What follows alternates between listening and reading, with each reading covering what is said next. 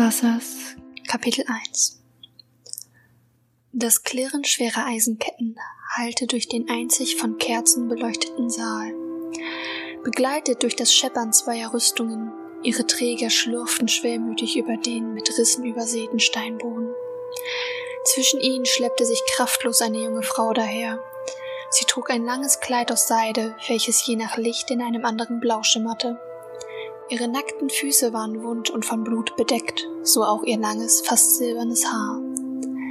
Die eisernen Reifen um ihre Handgelenke schnitten tief in ihre blasse Haut hinein, und doch war kein bisschen vom Blut das ihre.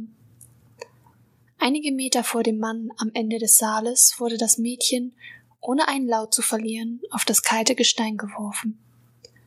Sie richtete sich auf, kniete mit geradem Rücken, den Kopf leicht in den Nacken gelegt.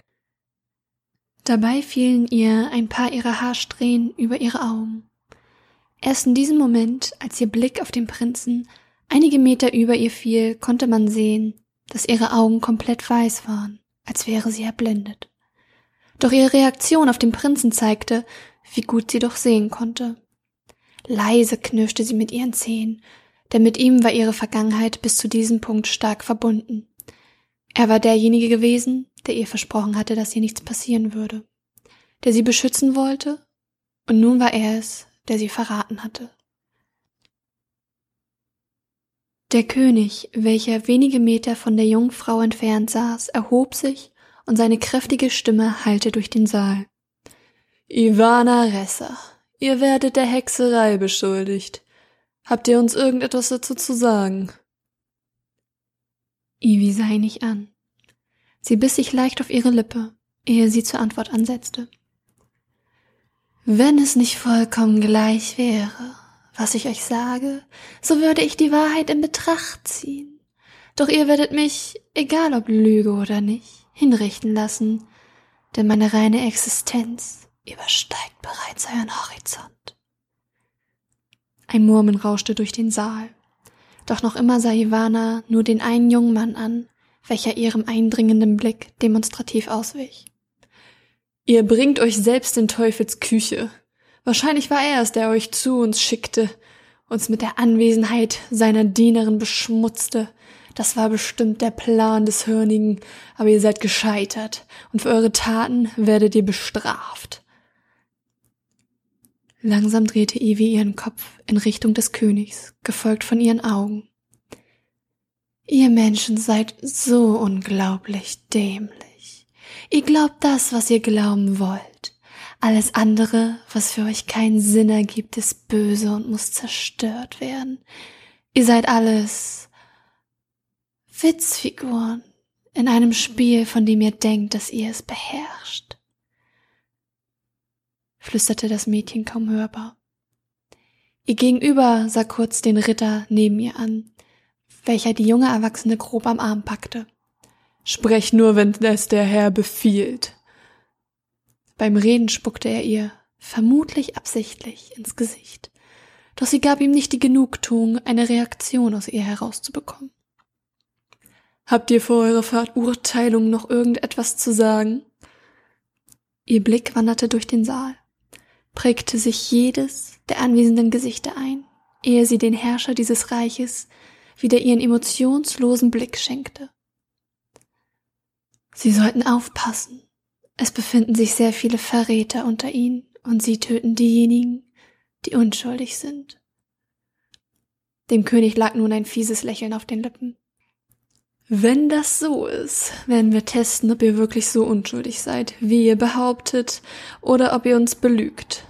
Wachen, ertränkt die Hexe. Mit diesen Worten setzte sich der König wieder. Evi wurde schmerzhaft auf die Füße gezogen und hinaus begleitet.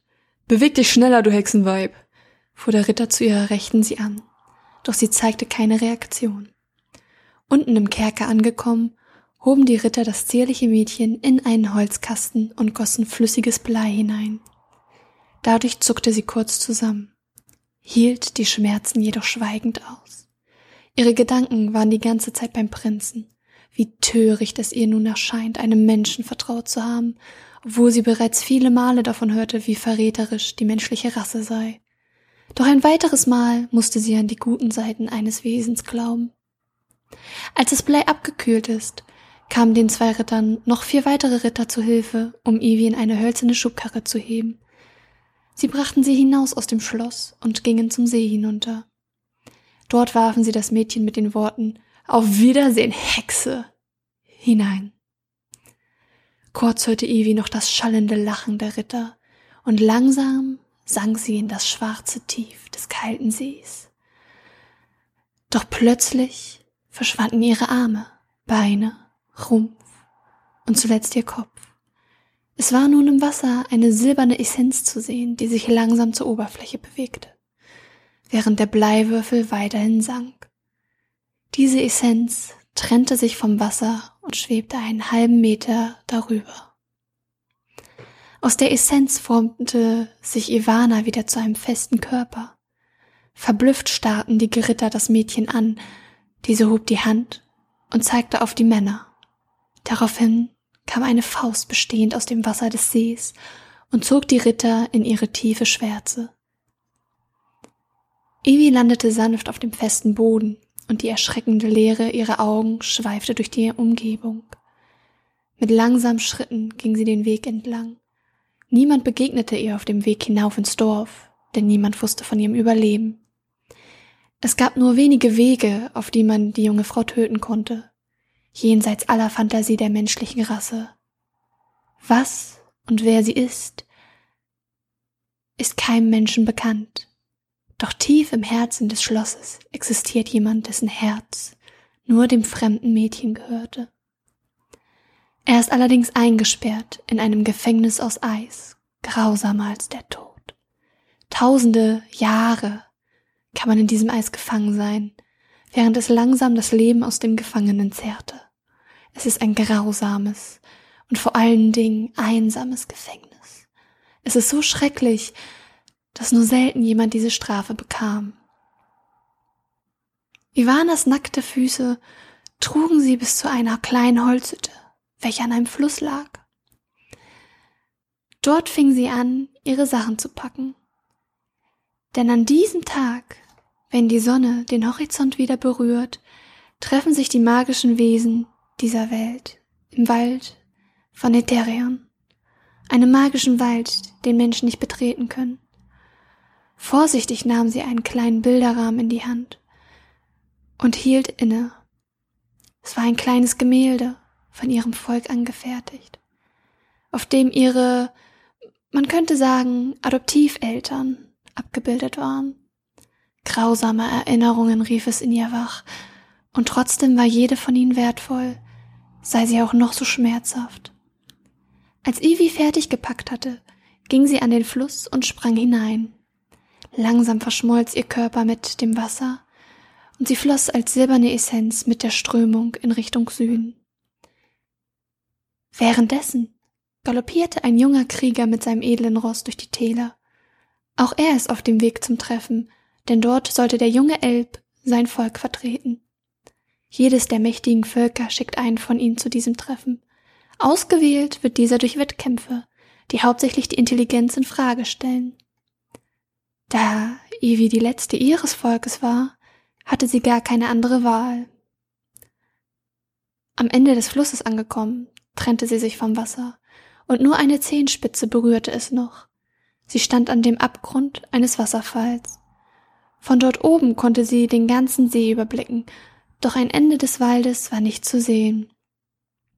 Hier an diesem See lebte damals ihr Volk. Dieser Anblick ließ ihr eine einzelne Träne entweichen. Ivana machte einen Schritt vorwärts und sprang. Mit einem fast lautlosen Geräusch berührte sie die Wasseroberfläche, tauchte allerdings nicht in das Wasser hinein. Ivi wanderte zum Ufer, während ihr Blick in die Ferne schweifte.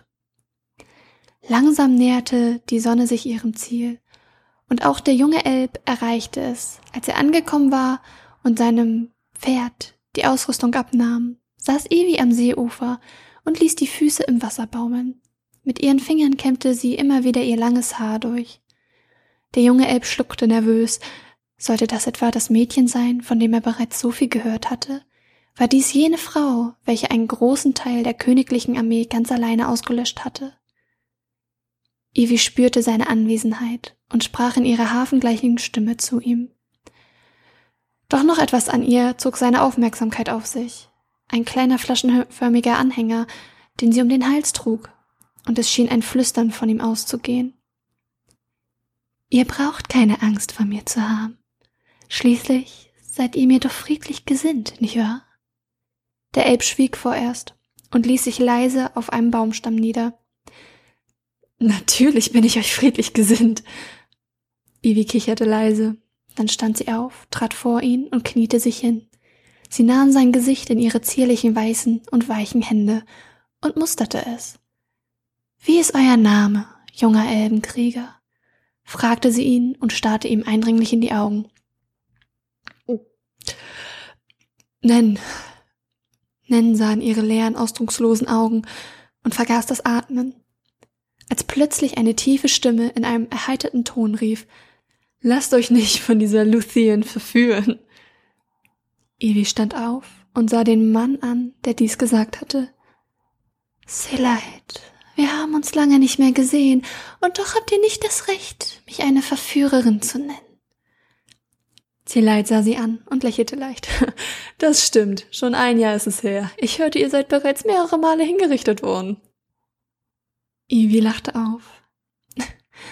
Das, mein Lieber, sind Gerüchte. Seleit setzte sich neben Nen und sah in die Richtung, aus der er kam. Ähm, also, ähm, darf ich euch Ivana nennen? Der Elb hatte sich dem Wassermädchen zugewandt. Diese nickte schmunzelnd. Es sei ich erlaubt. Er richtete abermals das Wort an Ivy. Ich hörte bereits einige Gerüchte über euch. Jetzt, wo ich darüber nachdenke, können sie aber unmöglich der Wahrheit entsprechen. Schweigend starrte Ivana ihn an. Dann ergriff auf einmal Seleit das Wort. Wenn es irgendwas mit Mord und Totschlag zu tun hat, kannst du davon ausgehen, dass es wahr ist. Dem Elben stand der Mund leicht offen. Er konnte nicht glauben, was er soeben erfuhr. Ist das wahr? Ivana sah ihn mitleidig an. Ihr seid noch so unberührt, so ahnungslos von dem, was in dieser Welt tagtäglich passiert. Nen verzog eine Miene. Ich bin mir all dem durchaus im Klaren. Schließlich wurde mir die Geschichte dieses Landes bis ins kleinste Detail gelehrt. Ein leises Lachen von zwei Seiten. Es auf Schriftrollen oder aber den teuren Büchern zu lesen, die Geschichte erzählt bekommen, ist etwas vollkommen anderes, als selbst dabei gewesen zu sein. Wenn du es selbst nie gesehen hast, magst du in der Lage sein, darüber zu philosophieren, jedoch hast du die Grausamkeit dieser Welt bisher nicht spüren müssen. Oder irre ich mich da? Ich wette, du bist in einer wunderschön geschützten und versteckten Gegend aufgewachsen, so wie viele Elben deines Volkes. Danach trat ein unangenehmes Schweigen ein. Bald darauf hat die Sonne den Horizont erreicht, und mit der Zeit kamen die anderen Wesen hinzu. Alle setzten sich, während sie sich flüsternd unterhielten. Dann, als die Sonne beinahe hinter dem Horizont verschwunden war, erhob sich ein Zauberer. Willkommen, meine Freunde. Wieder einmal ist es an der Zeit, dass wir uns zusammenfinden.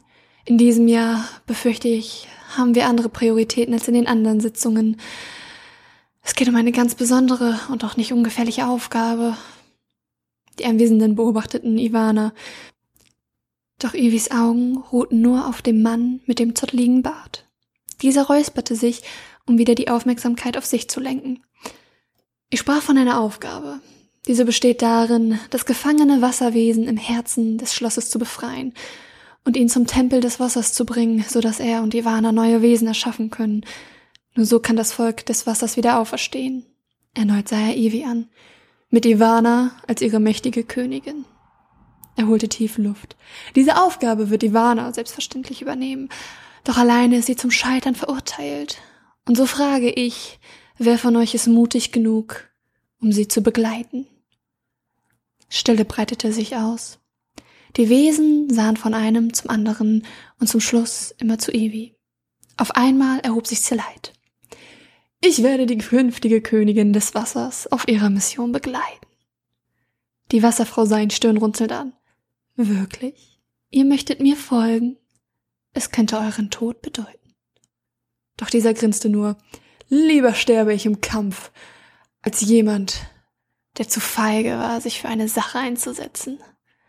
Der Zauberer nickte, und Zeleit setzte sich. Wieder kehrte Stille ein. Erneut sahen die Wesen sich gegenseitig an. Ich werde ebenfalls gehen und Ivana von den Gefahren, die auf dieser Mission lauern, beschützen.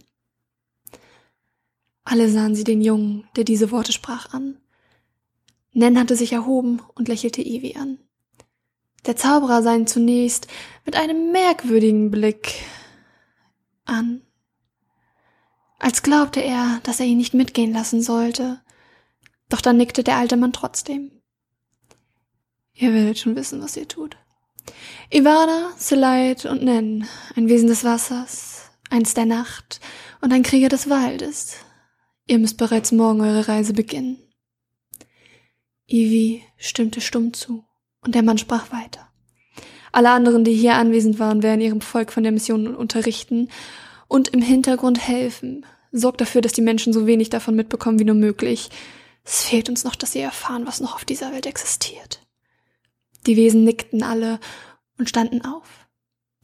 Viel Glück, sagten sie noch. Dann machten sich alle auf den Weg.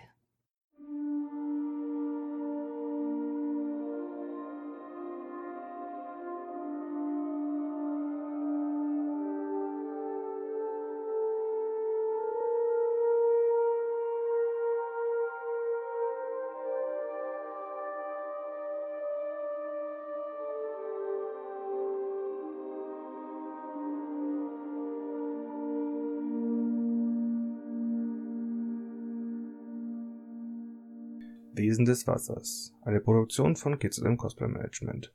Sprecher, Autor, Cover und Intro vom Capodor.